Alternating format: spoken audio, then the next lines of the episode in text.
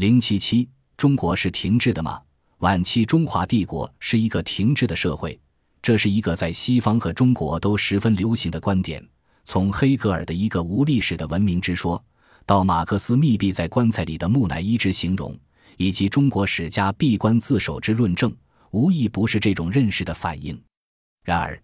美国约翰斯霍普金斯大学历史系讲座教授、《美国晚期中华帝国》杂志主编罗威廉却是这种观点最尖锐的批评者之一。从社会史到思想史，罗威廉1984年和1989年在斯坦福大学出版社分别出版的《汉口：一个中国城市的商业和社会 （1796-1889）》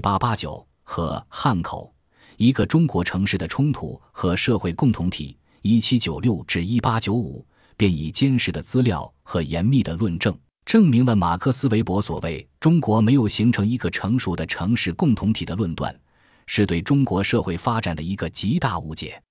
一九九三年，在承德召开的中英通史二百周年学术讨论会上，他以最强的措辞与《停滞的帝国》的作者法兰西研究院院士阿兰佩雷菲德进行了交锋。及他十余年研究心血，由斯坦福大学出版社出版的，就是陈洪谋与十八世纪中国的精英意识，可以说是对停滞论的又一强有力的回应。这本无论从其体积，还是从篇幅，以及从学术水平而论，以巨著来形容，应是当之无愧。这本著作共十二章，外加导论和结论。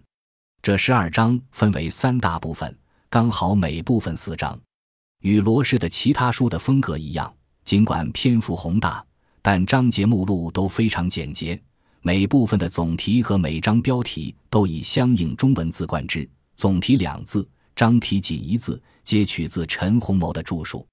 显然，罗采用中文并不仅仅是为了醒目，我理解恰恰表现了罗力图从中国语言的内在含义去解释中国的精英思想。即把其分析基点放在十八世纪中国精英自己的话语之上。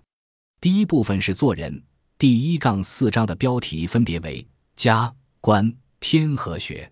家和官两章叙述了他的家世、家庭、为官生涯以及他的人员关系。第三章分析他的哲学和世界观，特别是对天天良和人情等观念的阐释。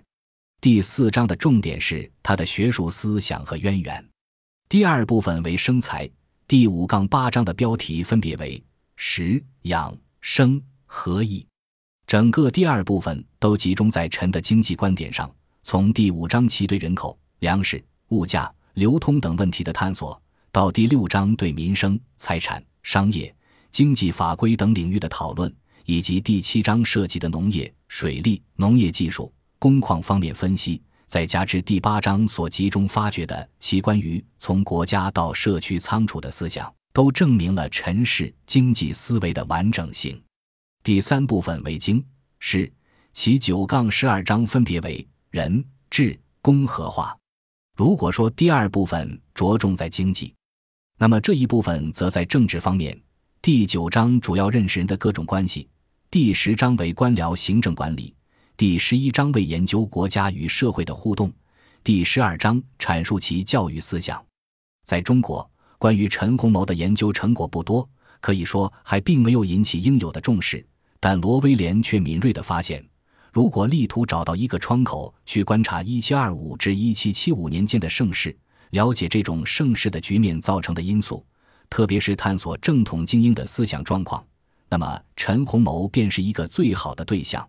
但在罗威廉看来，陈洪谋之所以重要，并不在于其任上傲然的政绩，而在于作为一个官员的典型意义，以及他对经世之说的阐释。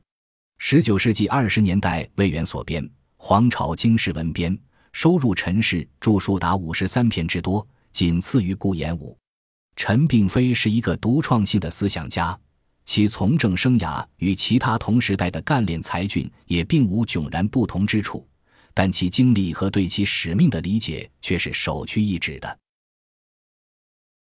本集播放完毕，感谢您的收听，喜欢请订阅加关注，主页有更多精彩内容。